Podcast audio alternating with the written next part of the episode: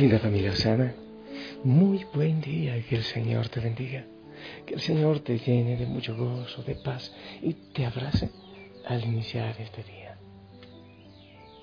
Bueno, hoy oramos, claro, por todas las necesidades, pero yo pongo de manera especial ante el Santísimo a todos los benefactores, las personas que de distinta manera apoyan la familia Osana, la familia Pustinik, todas las obras, los servidores, los grupos.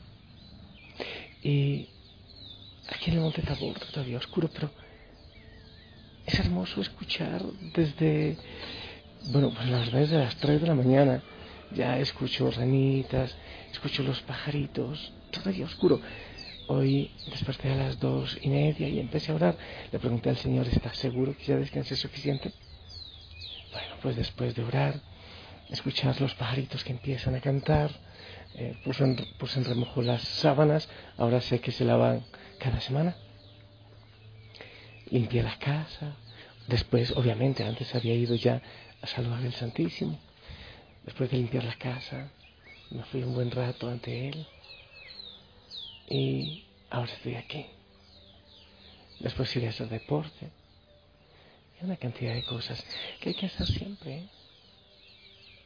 Pero en cada momento orando y, siempre en la presencia del Señor. Eh, bueno, hoy les decía a él, ah, Señor, como fuera bueno, yo casi como las aves, como la señora Magda, la gatita, no tienen tantas preocupaciones. Hay veces que me da temor que por la administración de la familia Osana, que es gigantesca en el mundo ahora, por la familia Pustinik, se vaya perdiendo eh, como, como esa simplicidad, la simplicidad. Eso que es como tan tierno y tan original en el Señor. Pero bueno, que Él haga su santa voluntad. Familia, vamos a orar la palabra del Señor, si no puedo pasarme aquí contando cosas. ¿eh? Hoy, bueno, también estamos celebrando, recordando a San Ignacio de Antioquía, como me gusta la historia de este hombre mártir que fue tirado a las fieras en Roma. Y los escritos son hermosos. Si puedes, busca las cartas de San Ignacio de Antioquía, que es hermoso. El Evangelio para este día, según San Lucas capítulo 11 del 37 al 41. Escucha. En aquel tiempo un fariseo invitó a Jesús a comer. Jesús fue a la casa del fariseo y se sentó a la mesa. El fariseo se extrañó de que Jesús no hubiera cumplido con la ceremonia de lavarse las manos antes de comer. Pero el Señor le dijo, ustedes, los fariseos, limpian el exterior del vaso y del plato. En cambio, el interior de ustedes está lleno de robos y maldad. Insensatos. ¿Acaso el que hizo lo exterior no hizo también lo interior? Den más bien limosna de lo que tienen y todo lo de ustedes quedará limpio palabra del Señor. Familia, bueno, pues esta, esta comida de Jesús con los fariseos eh, normalmente no le iba muy bien, ¿eh? Hay una gran diferencia. Eh, y también hay que hacerse la pregunta, ¿para qué invitó este fariseo a Jesús a su casa a comer? Si normalmente no, no se entendían en el proyecto del reino de Dios.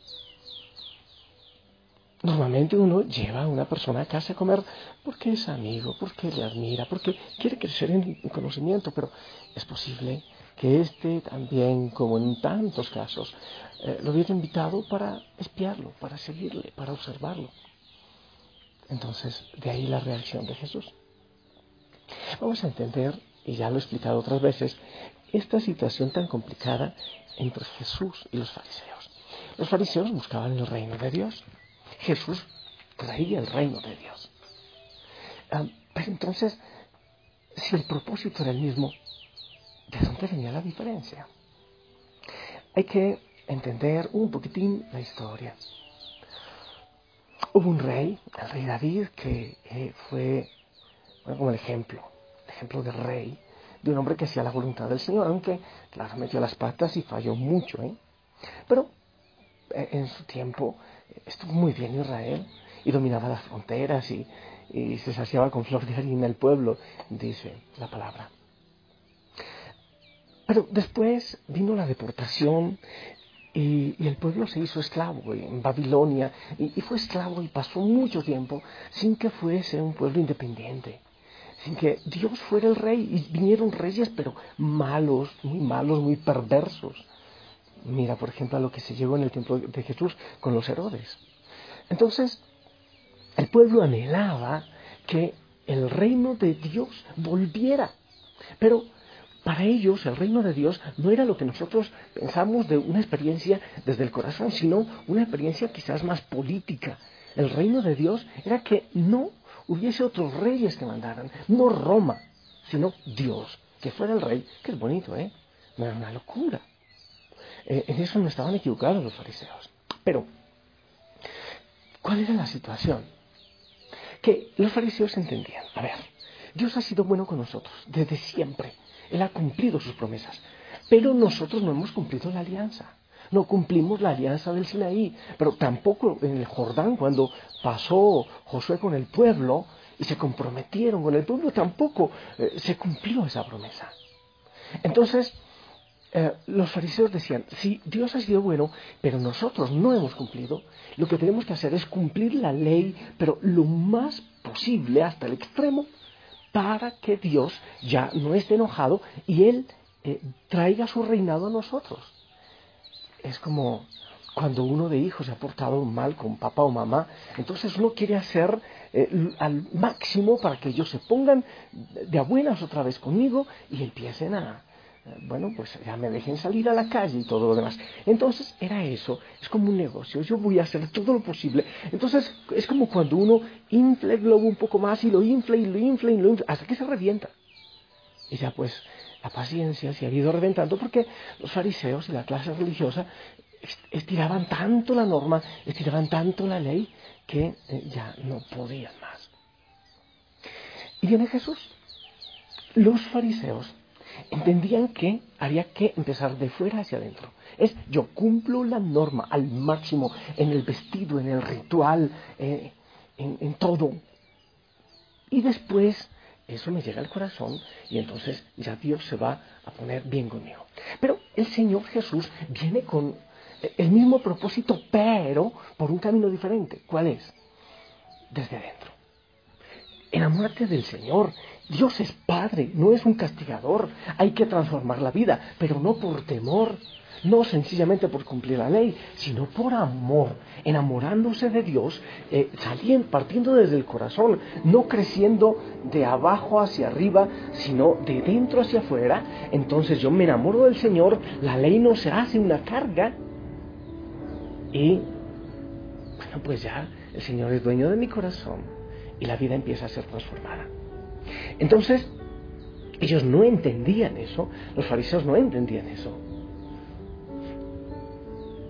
Ellos empezaron por, por apretar la norma, como por ejemplo, bueno, el sábado es el día sagrado. Entonces, no se puede hacer nada ah, pero ¿será que debo permanecer todo el sábado en la cama? Entonces, no, no, puedes levantarte. Sí, pero ¿qué puedo hacer? Entonces unos decían, eh, unos escribas, eh, bueno, los que estudiaban todo esto, decían, puedes eh, caminar tantos pasos. Bueno, pero si hay uno... Entonces empezaban a especular cuántos pasos, qué había que hacer, si podía cocinar, no, no podía cocinar. Entonces, esta cena con el fariseo Está hablando de lavarse, de purificarse las manos, pero no era por las bacterias, no era una cosa de aseo y de limpieza. Era porque ellos entendían que el contacto en el mercado, el contacto con los paganos, el contacto en el mundo traía impureza, les volvía impuros, entonces cuando llegaban a casa tenían que purificarse las manos, insisto, no por el mugre y las bacterias, sino para decir, yo no tengo nada que ver con el mundo, yo no tengo nada que ver con los paganos impuros. Yo estoy eh, puro, yo entro a mi casa en pureza y retomo entonces la gracia de Dios. Era eso lo que quería decir. Entonces, el Señor dice, a ver, esto de alguna manera nos está separando de, los otros.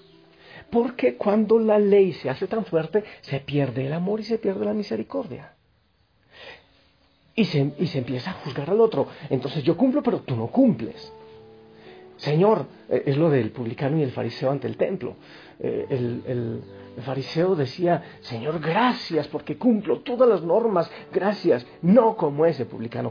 Ah, eh, cuando hay tanta norma, entonces empezamos a apretar tanto a, los demás para que cumplan la norma que perdemos la misericordia. Podemos preguntarnos si eso, bueno, ya, ya digo, por eso fue que explotó esta cosa en la cena, en la comida con el fariseo. Eh, pero preguntamos si eso se vive ahora. ¿Sabes que sí?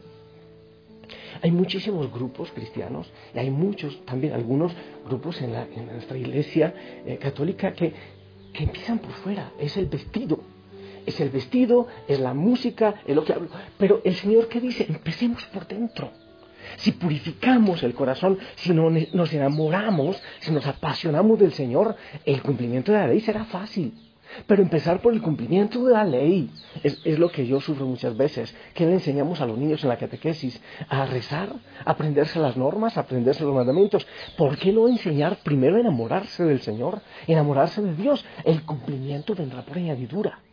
Eh, un mandamiento, oír misa entera todos los domingos y fiesta de guarda. Entonces yo voy por cumplir. Es distinto cuando yo quiero estar en la presencia del Señor. No es una obligación, me fascina, me encanta. Entonces tanto me enamoro del Señor que se hace fácil cumplir ya todas las normas sin necesidad siquiera de sabérselas. Entonces, es un buen llamado para nosotros enamorarse del Señor. Podemos cumplir, podemos ir a misa, podemos rezar, sí, ahorita mismo yo mientras hago deporte rezo el rosario y me encanta, pero no es una ley, es que uno se enamora, es que lo disfruta, es que es distinto. No es compensar al Señor por el mal que hemos hecho, entonces con una cantidad de sacrificios, es enamorarnos, misericordia quiero y no sacrificios, dice el Señor. Con tristeza yo también debo decir que que mucho de esto farisaico ha entrado en nosotros, yo creo que sí.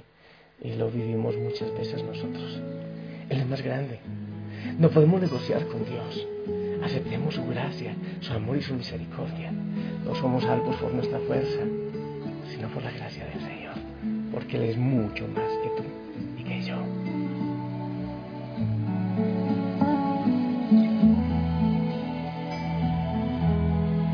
Es como yo, aunque se haya hecho hombre y le llame por su nombre.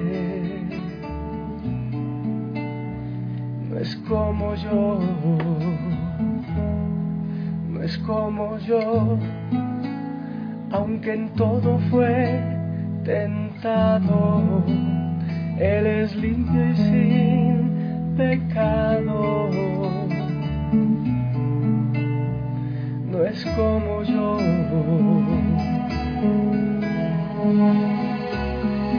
La pureza y santidad son su color de piel. Es como yo, Él es santo y es es sublime y es eterno. No hay comparación, no es como yo, Él trasciende lo que existe y de majestad se viste no hay comparación. No es como yo, aunque se haya hecho carne. Y mi hermano él se llame. No es como yo, no es como yo, en el cielo está su trono, su poder lo llena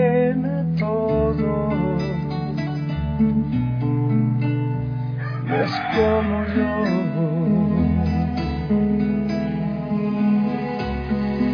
La creación Toda rodilla doblará a sus pies. No es como yo, Él es santo y es perfecto, es sublime y es eterno. No hay comparación, no es como yo, Él trasciende lo que existe y de majestad se viste. No hay comparación. No es como yo porque Él es grande, porque Él es amoroso, porque es poderoso. Tengo aquí una pelea casada con Mario porque o en los audios canta él o canto yo, pero los dos no afinan, no hacemos coro. Ya lo aclararé con él. Eh, yo te bendigo mm, tan presente hoy, ¿eh? Enamórate del Señor. Él dice que es el que encanta. Enamórate del Señor. Después vendrá la norma. Empieza por dentro. Purifica tu corazón enamorándote de Él. Yo te bendigo para que eso sea una verdad en tu vida. En el nombre del Padre, del Hijo, del Espíritu Santo. Amén. Y te pido que me des tu bendición.